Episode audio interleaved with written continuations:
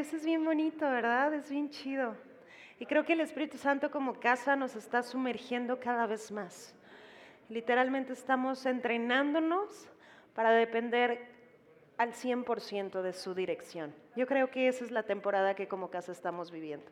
O sea que si tú vas a la derecha es porque Dios te dijo que fueras ahí. Si vas a la izquierda es porque Dios te dijo que fueras ahí. Y simplemente quiero contarte algo que, que ahorita me pasó. Dios me dio una indicación, la hice mientras estábamos en la adoración. Cuando yo regresé a mi lugar, Dios respondió y, y luego escuché esta voz de parte de Él que me dijo, cuando tú obedeces a la indicación que yo te doy, suplí para lo tuyo. Entonces, Dios es bueno. ¿Están listos para seguir sus indicaciones? Ah, porque Dios ya, está, ya, ya respondió de antemano a lo que tú estás llevando a cabo. ¡Wow! Dios es bueno. Así que agárrate porque estás viviendo la mejor aventura. Amén. Cierra tus ojos una vez más ahí, simplemente respira. Y dile al Espíritu Santo, aquí estás. ¡Wow! Llévanos más profundo. Llévanos más profundo. Porque se puede. Podemos ir a más. Gracias Jesús. Gracias porque podemos concluir lo mismo que tú. Gracias. Eres bueno. En el nombre de Jesús. Ve a Juan. Vamos a Juan capítulo 4.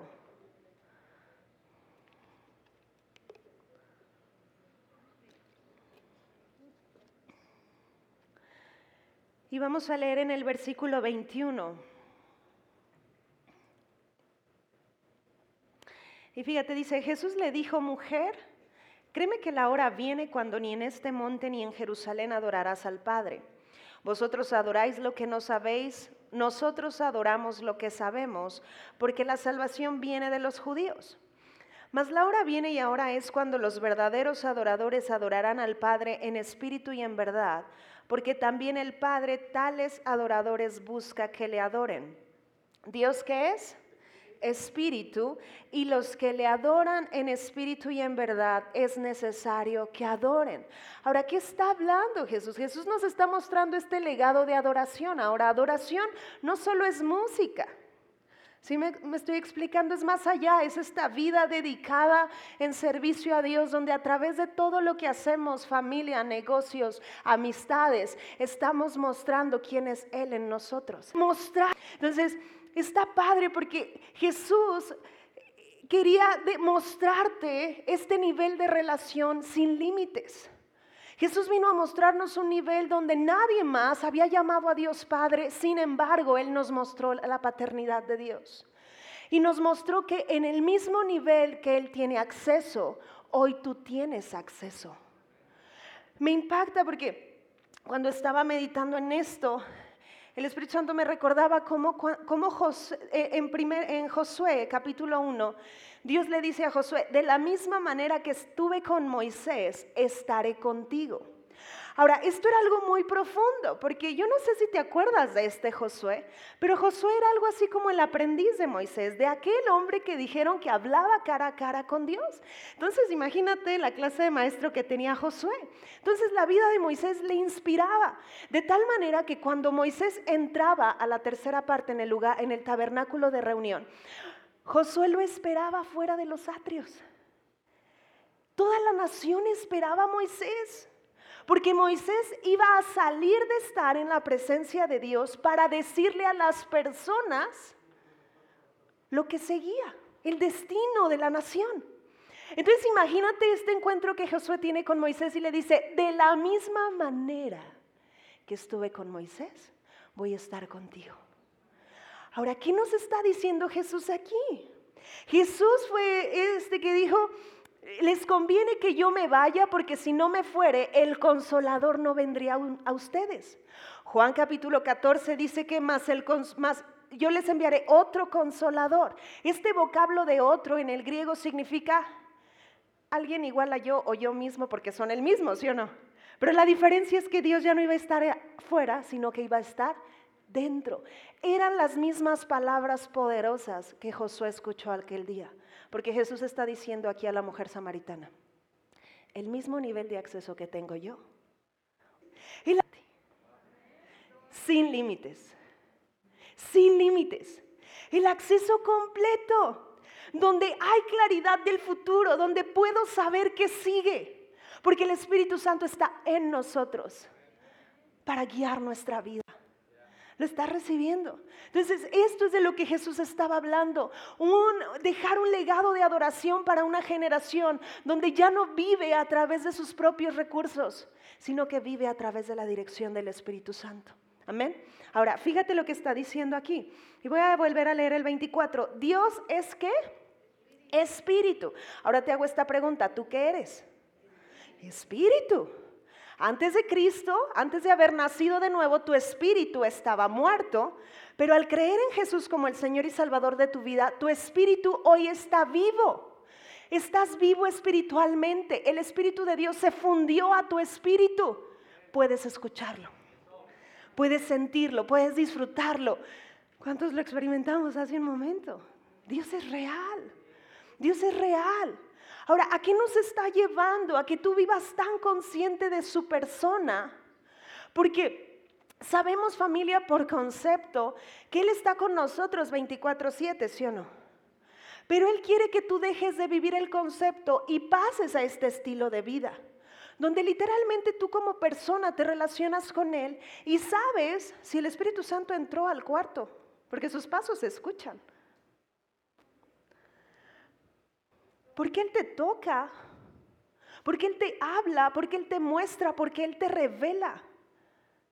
Dios es espíritu y tú estás vivo espiritualmente. Entonces puedes escucharlo. Amén. Ahora vete ahí mismo en Juan, pero vamos a ir al capítulo 6, versículos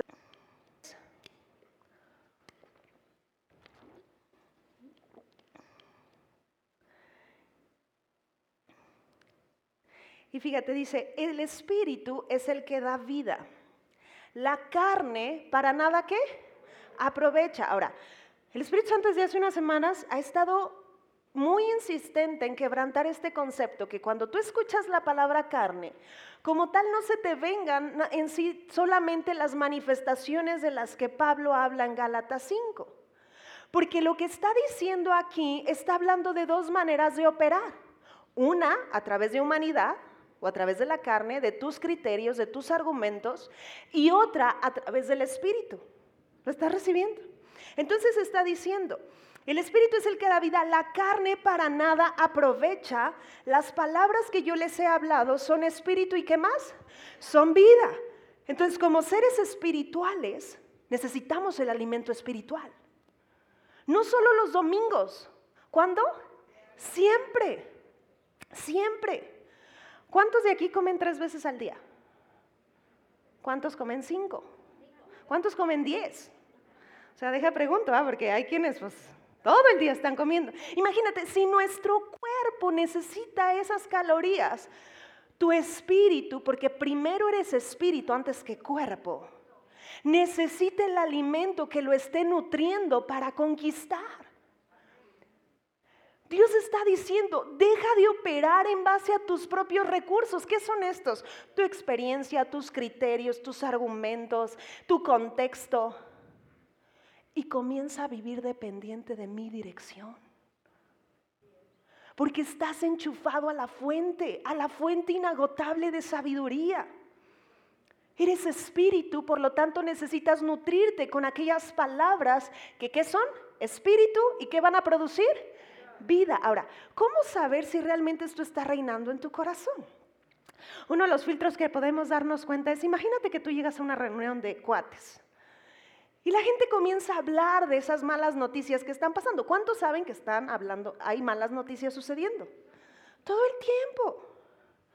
Pero el punto es, si tú estás siendo sumergido por esa corriente, ¿O estás decidiendo ser guiado por el Espíritu y vivir dependiendo del reino al que tú perteneces? Porque en el reino al que tú perteneces hay noticias sucediendo, pero son buenas noticias. Vete por favor. Vamos a ir a Marcos. Capítulo 1, versículo 14.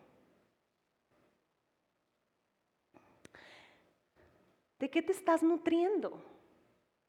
Fíjate, dice, después que Juan fue encarcelado, Jesús vino a Galilea predicando las malas noticias que, cada, que vemos en CNN.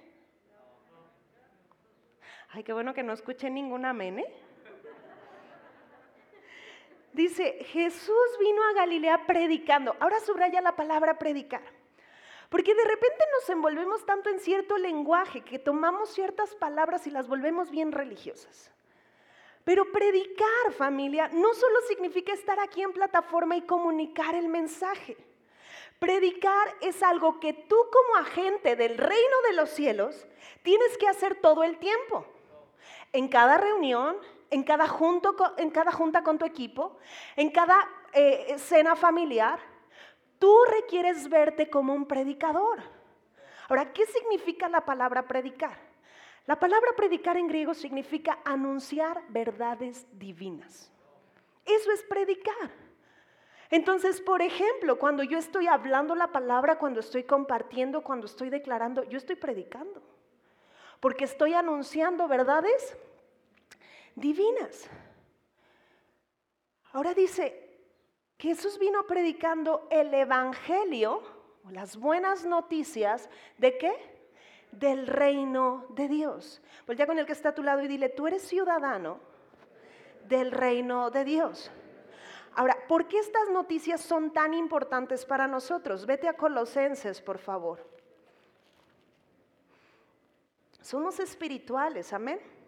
Colosenses 3.1.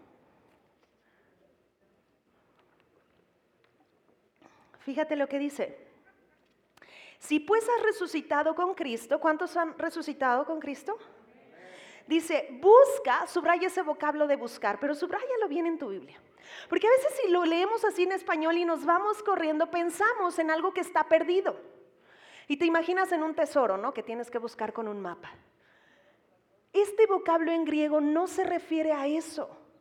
La palabra buscar se traduce como frecuentar. En otras palabras, Pablo está diciendo, frecuenta las cosas de dónde? De arriba. Frecuenta las cosas de arriba. Y sigo leyendo, dice, donde está Cristo sentado, ¿en dónde?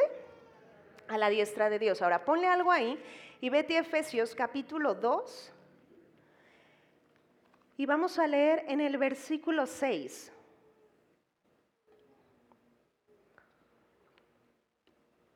Yo te invito a haz notas. Haz notas que puedas revisar cuando te estés tomando el café en la mañana. Pero necesitas predicarle a tu espíritu. Necesitas predicarte todo el tiempo. Necesitas anunciarte estas verdades porque son verdades. Fíjate lo que dice aquí. Y juntamente con Él nos resucitó y asimismo nos hizo sentar. ¿En dónde? En los lugares celestiales con Cristo Jesús. Vamos a unir Colosenses con Efesios. ¿Dónde está sentado Cristo? A la diestra del Padre. ¿Dónde estás sentado tú? Con Cristo. En el mismo lugar. Entonces necesitas frecuentar las cosas de arriba. Dice en el 2, pon la mira en las cosas de qué? De arriba. Ahora, subraya toda esa frase. El contexto original significa esto, ejercita tu mente con las cosas de arriba. Por eso es que nuestra alma necesita estarse renovando. ¿Cuántos tienen la mente de Cristo aquí? Ahora te voy a hacer esta pregunta, ¿dónde está la mente de Cristo? Los de discipulado no. Ah, está en el Espíritu, porque de repente piensas en la mente de Cristo y ¿dónde la ves? Acá y no. Esta alma, por eso se está renovando y por eso me conviene llevarla cautiva al conocimiento de Dios. Llevarla a la obediencia a Cristo, donde ya no vivo yo, más Cristo vive en mí, donde ya no me guía mi, mi perspectiva, mis conceptos, todo lo malo que pienso y cedo mi voluntad a la dirección de Dios. Esta es la diferencia ser guiados por el Espíritu Santo. Y la vida es diferente. Pero necesito ejercitarme en las cosas de arriba, no en las de la tierra. Claro que hay un noticiero en el sistema de la tierra, pero hay un noticiero en el reino de los cielos. Y cuando yo me ejercito con esas noticias, nutro mi espíritu, entonces cargo respuestas para lo que está sucediendo aquí. Porque aunque estamos aquí, no pertenecemos aquí. Pertenecemos a un reino diferente. Y a través de lo que Él ha puesto en mi corazón, esa situación puede cambiar. Si tú sigues tratando de edificar la vida de tus hijos, de emprender negocios desde tu carnalidad, desde tu humanidad, tal vez logres muchas cosas, pero solamente vas a lograr lo que humanamente es posible. Pero si tú comienzas a edificar la vida de tus hijos, a edificar tu matrimonio, a edificar tus negocios desde la dirección del Espíritu, vas a comenzar a experimentar lo imposible. Lo que solo Dios puede hacer. ¿Lo estás recibiendo? ¿Hay una diferencia? Sí hay una diferencia. El punto es de qué te estás nutriendo. Ahora, en la economía del cielo, la moneda que se utiliza se llama fe. Di esto conmigo, fe. Pero en las tinieblas o en el mundo hay una moneda y se llama miedo. Ambas necesitas estarte nutriendo para usarlas. Si tú escuchas todo el tiempo miedo, ¿qué moneda vas a terminar usando? Pero si tú te nutres de fe, ¿qué vas a estar usando? Dios responde a la fe. Dios no responde al miedo. ¿Estamos bien hasta aquí? Ahora, necesito dos personas. Ah, es que ya te la sabes, Asa. Necesito, pero dos chicos. Vente, Miguel. Ah, pero tú estás en el primero. No, ¿verdad? Vente. Ok, vente, Miguel. Ay, ¿quién me ayudará? A ver. ¿Un valiente? Carlos. ¿Sí? ¿Sí? ¿Tú acá? ¿Sí? Ok, gracias, amigo. Vénganse. Ok, pero lo necesito acá arriba. Ah, si necesitan traerse una Biblia o un celular con Biblia.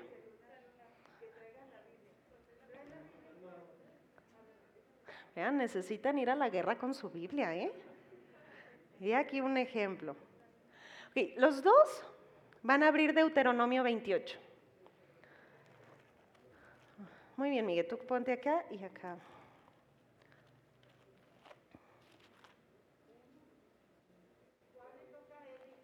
Desde el 1, Tita, él.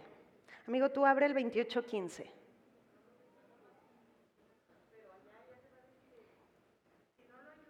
Vente, amigo. ¿Cómo te llamas? Ernesto. Ernesto.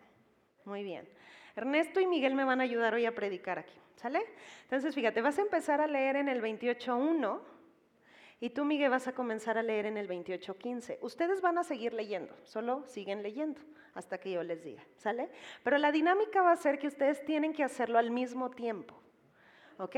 Lo más fuerte que puedan. Entonces, ahorita pueden quitarse el, el cubrebocas. Y lo más fuerte que puedan, necesito que comiencen a decir lo que dice ahí. ¿Listos? Una, dos, tres. Pero acontecerá, que si no oyeres la voz de Jehová, para procurar para cumplir todos sus mandamientos y sus estatutos que yo, que yo te, te hoy también Jehová tu Dios sobre ti todas estas maldiciones y te alcanzarán. Maldito serás sobre tú en la ciudad estas bendiciones y te alcanzarán. Maldita tu canasta la voz de Jehová tu Dios. Bendito serás tú en la ciudad y bendito tú en el campo. Bendito el fruto de tu vientre fruto de tu tierra, el fruto de tus bestias, la cría de tus vacas y los rebaños de tus ovejas. enviará contra ti la maldición, quebranto y asombro en todo cuanto Bendito será. Ok, hasta ahí. Gracias, chicos. ¿Quién escuchó maldiciones? Ok, ¿quién escuchó bendiciones? Se fijan que las dos voces estaban hablando al mismo tiempo. Muchas veces parece que en la vida Estamos escuchando ciertas voces, la voz de la fe que nos está diciendo, hey, sigue adelante, pero hay una voz que te dice, mm, ¿a poco si diez más te, no vas a tener para pagar? ¿Les ha pasado? Eso no pasa, ¿verdad? Eso o, de repente, uh, ya diste la ofrenda, mm, pues ya no te va a alcanzar. Mm, quieres compartirle a tu familia y tú que andabas viendo el otro día. ¿Sí me explico? ¿Cómo a veces las voces... Ahora, esto a veces parece que, que, es mucho ruido, ¿sí o no? Ahorita puse dos voces, pero imagínate que estás en medio de 100 personas hablando. ¿Cómo sería eso?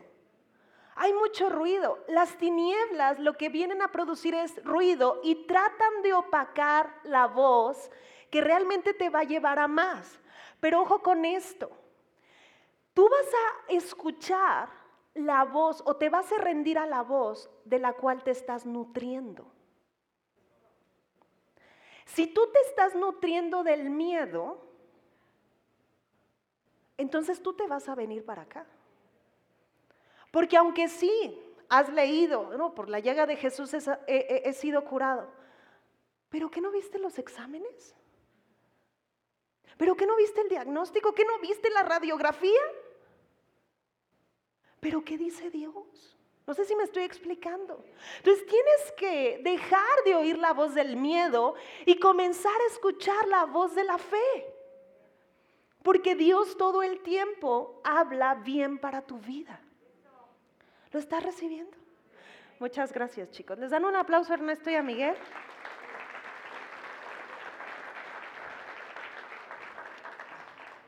¿De qué voz te estás nutriendo? Las palabras que yo les he hablado son espíritu y qué más? Son vida. Familia, vamos a cruzar por valles. Vamos a cruzar por momentos oscuros. Pero la garantía que tenemos es que el Espíritu Santo se ha hecho uno con nosotros y Él no está mudo. Él está hablando a nuestra vida y su palabra es, produce vida en nosotros. Amén. Dios es bueno. Y necesitas eh, sintonizarte a la voz correcta. Fíjate lo que, lo que dice en Mateo. Vamos allá ejercitarte con la capítulo 14 arriba. Mateo capítulo 14.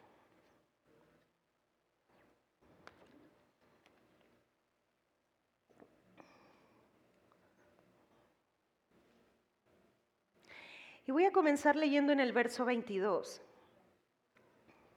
Fíjate, dice, enseguida Jesús hizo a, sus discípulos entrar en la barca e ir delante de él a la otra ribera, entre tanto que él despedía a la, multitud.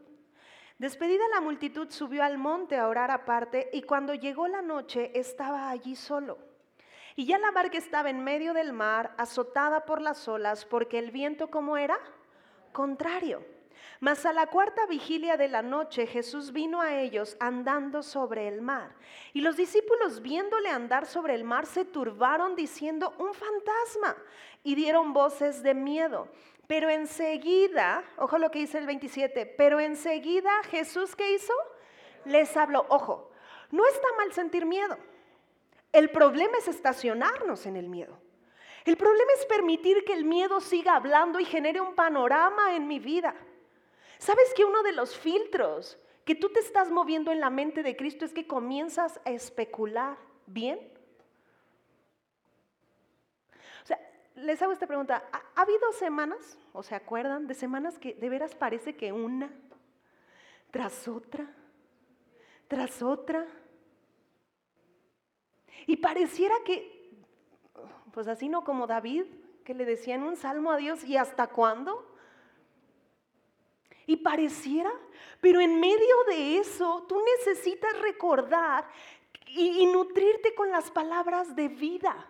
Satanás es el, enemigo de nuestras almas y va a tratar de manera terca de cambiar tu, declaración. Pero cuando tú te estás nutriendo del reino, tú puedes contrarrestar el ataque del enemigo. Imagínate que yo te hago correr un maratón ahorita y tú supongamos en el escenario que no tienes nada de condición física. ¿Cómo vas a correr? Todas tus ganas, pero no sé a qué kilómetro vas a llegar. Porque no te entrenaste. Esta vida a la cual Dios nos incluyó no nos dejó a la deriva. Nos dio a su Santo Espíritu para depender de su dirección. Y necesitas pasar momentos de entrenamiento con Él hasta que sea tan clara su voz que no quede duda.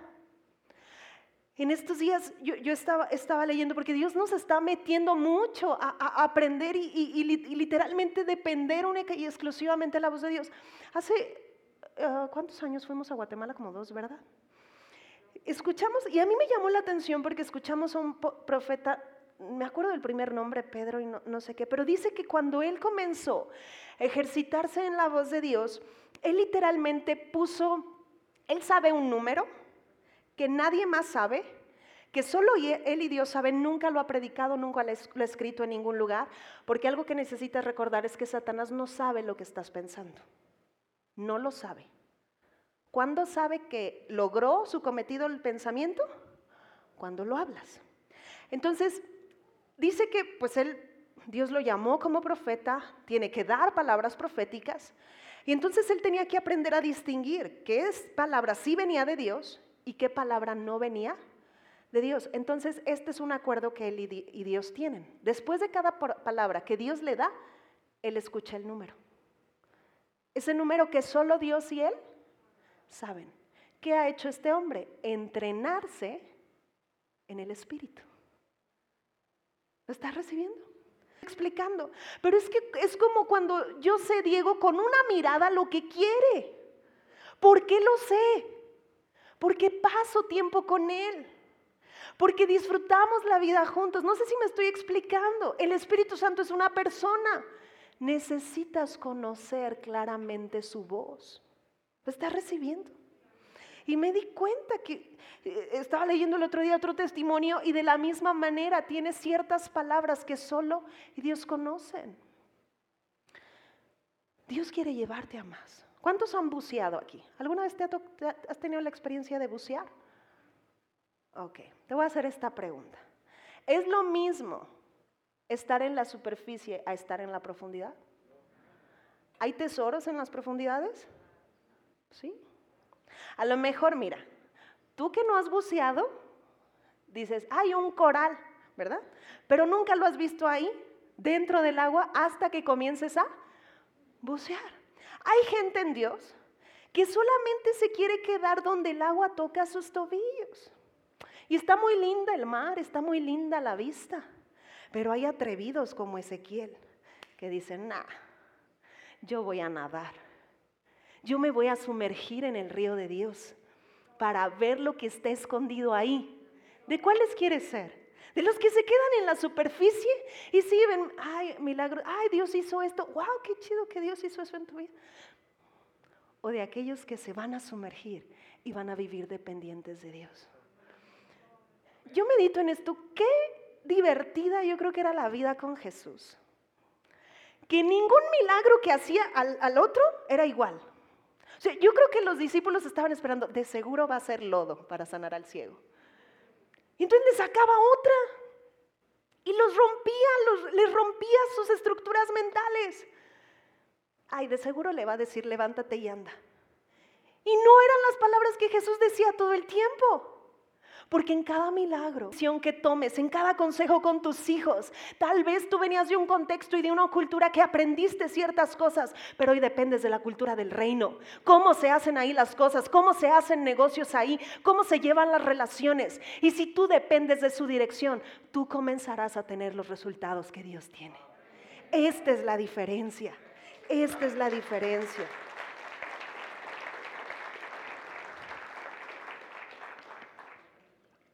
Voy a seguir leyendo en Mateo.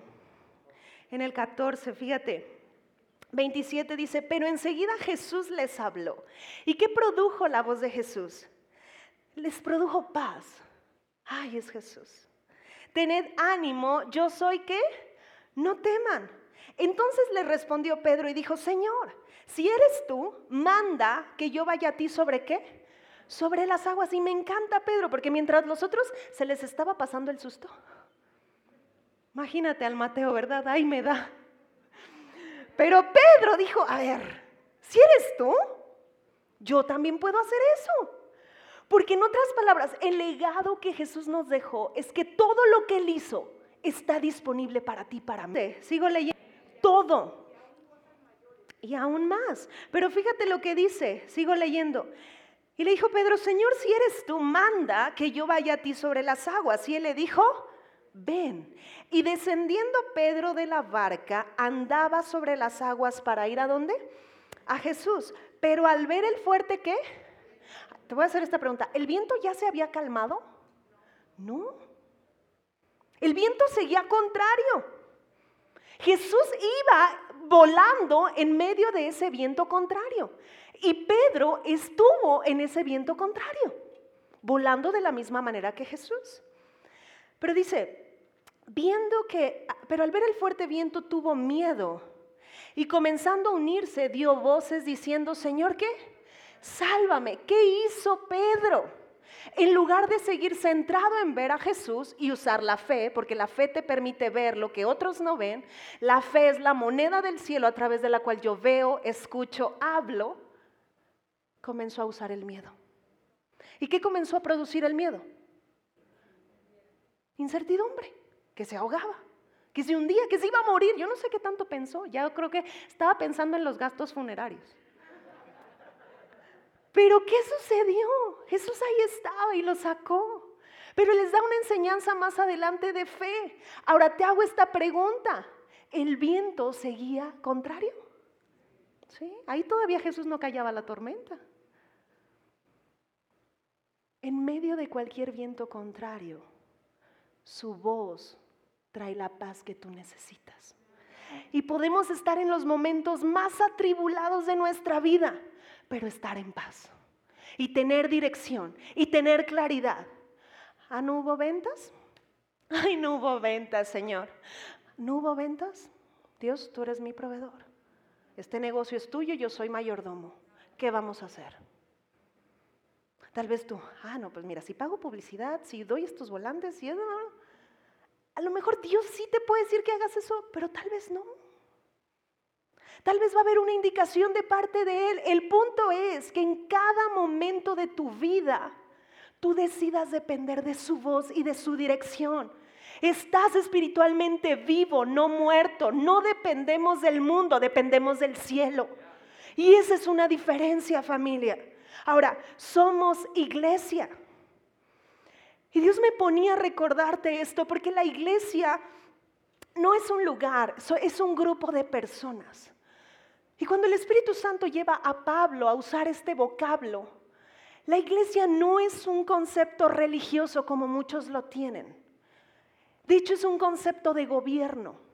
En la antigua iglesia, la palabra iglesia, que es eclesía, literal era una asamblea legislativa, donde personas comunes y corrientes no estaban en política, no estaban en educación, no estaban en la toma de decisiones de esa nación, eran invitados para formar parte de esa asamblea.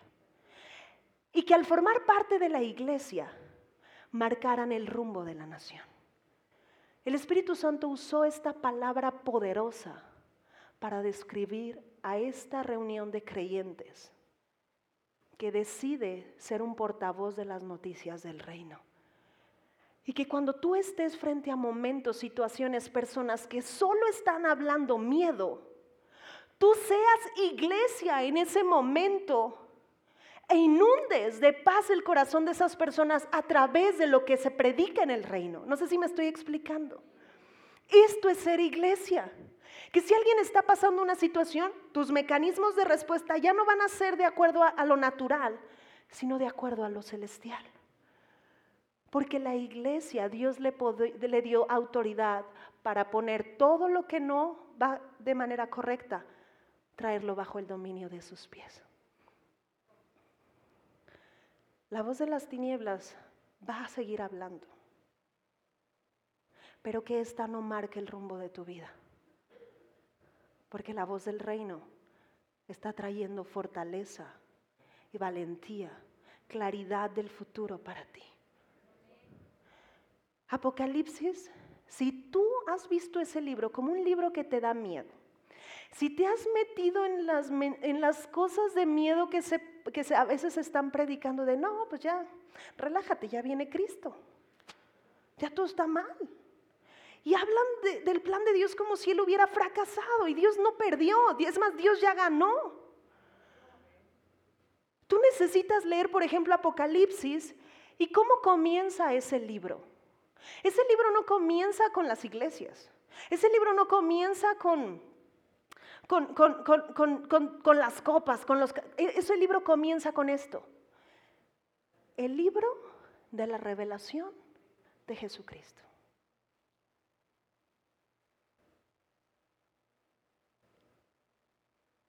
Entonces estamos hablando de un libro de victoria.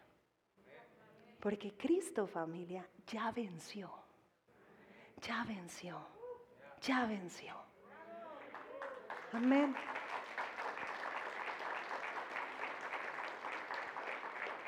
Por eso es tan importante que, que literal concluyas que eres ciudadano de este reino. Ahora, quiero soltar, y no me dio tiempo en el primer servicio de decirlo, cuando Roma comenzó a conquistar, la conquista, Roma lo que, lo que hacía era, daba dos golpes. Antes de enviar soldados, ellos enviaban a unos individuos que se llamaban apóstoles. Ahora el apóstol iba con cartas, con cartas de parte de Roma que le daban autoridad para meterse en educación, para cambiar la cultura de ese lugar. Y dejaban pasar al menos un año para que ese lugar, una vez que ellos decidieran eh, ser parte de Roma, pues adoptaran la cultura romana, para que cuando pasaran el segundo golpe, ese lugar tenía que verse como la Roma misma. Si no, pues entonces entraban con espada. ¿Vamos bien hasta aquí?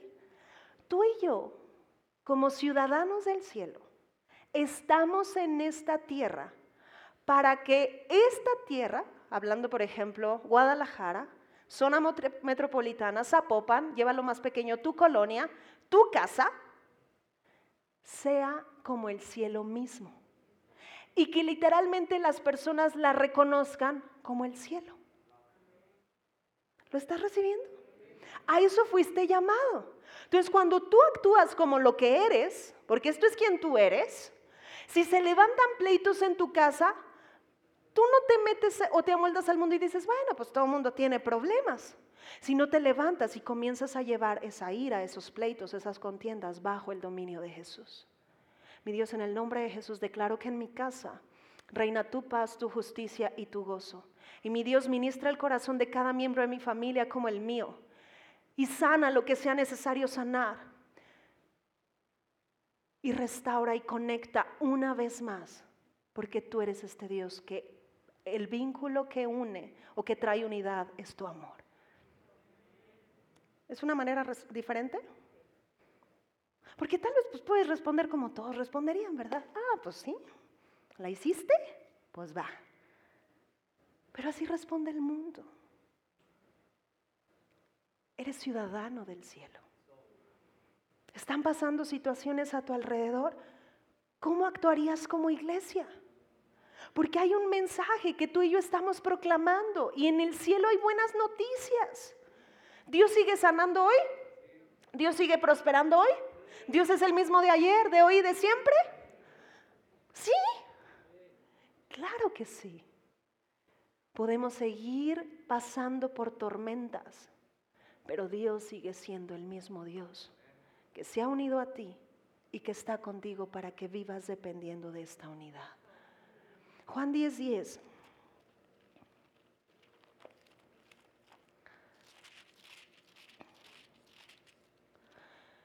Dice, el ladrón no viene sino para hurtar y matar y qué más? Y destruir. Yo he venido para que tengan vida y para que la tengan en qué?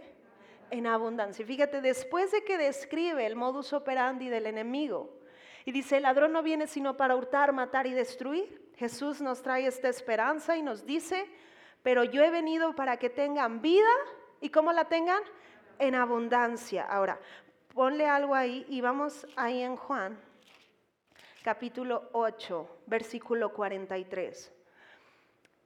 Cuando tú leas a Jesús, tú necesitas preguntarte a quién le está predicando. En esta ocasión no le está predicando a creyentes, le está hablando a no creyentes.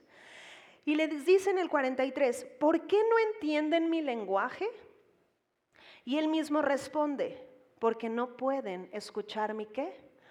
mi palabra. Ahora, ¿Dios puede hablar en español? ¿Sí? ¿En chino?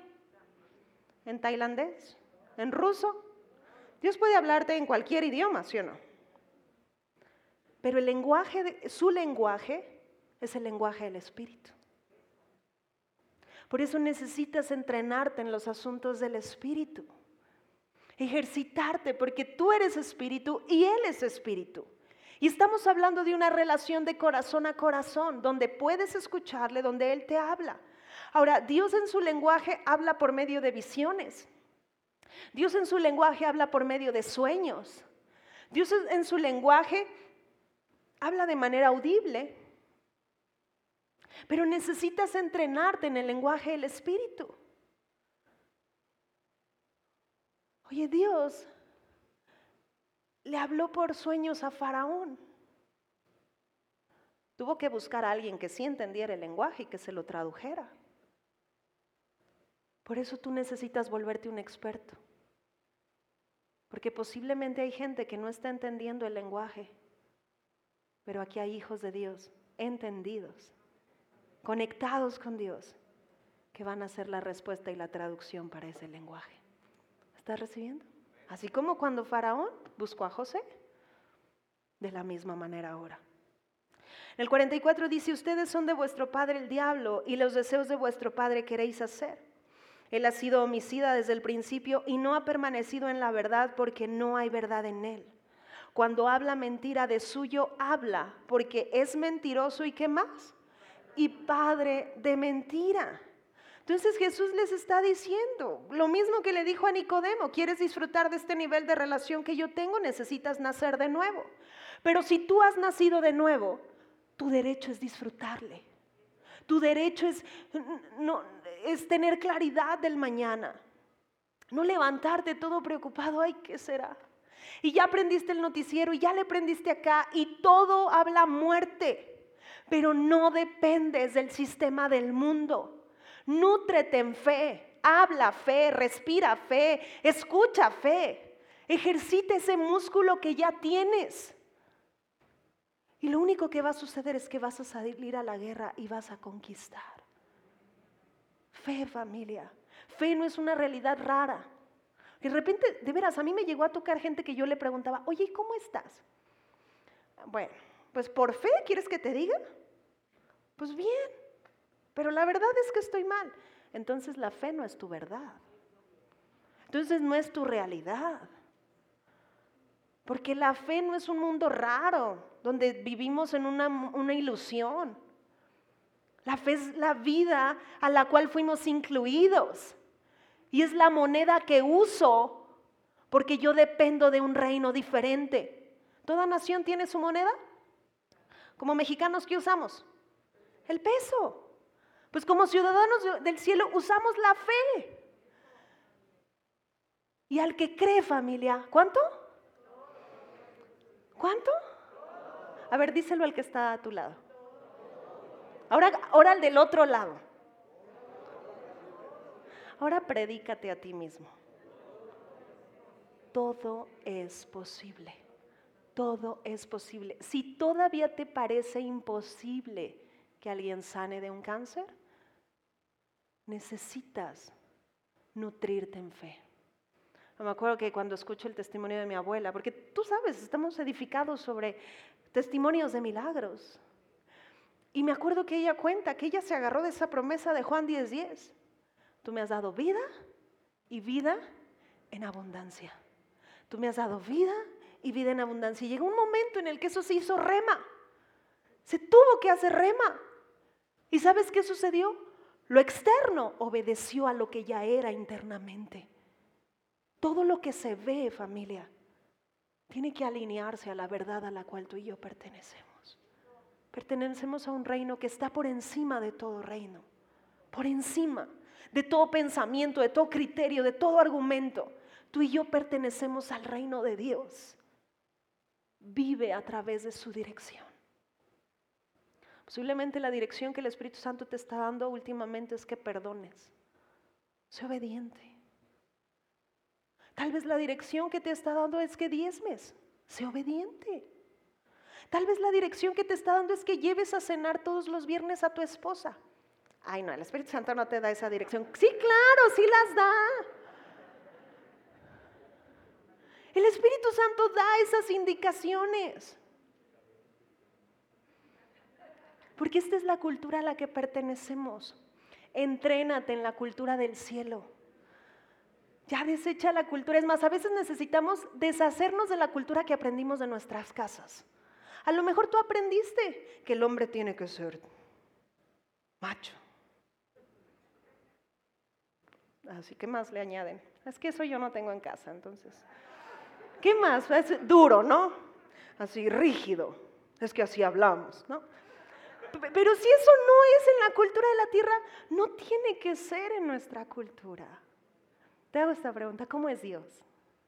Ay, no, o sea, es tierno, es romántico, aprende de Él. ¿Cómo es una mamá en el cielo? Es paciente. Ya deja de hablar que no eres paciente. Es que no es en algo que te vayas a convertir, es que es algo que eres porque naciste de nuevo. Y todos los atributos de Jesús son tus atributos. Ay, no es que así, así hablo que así me quieran. No, ya cambia. Ya dale chance al Espíritu de Dios. Él es suficiente. Deja tu carnalidad y deja que Él guíe tu vida. Y comenzarás a vivir los mejores tiempos. Amén. Si vives dependiendo de Dios en todo lo que haces, todo va a ir a más. Todo va a ir a más. ¿Lo estás recibiendo? ¿Puedes darle un aplauso a Dios?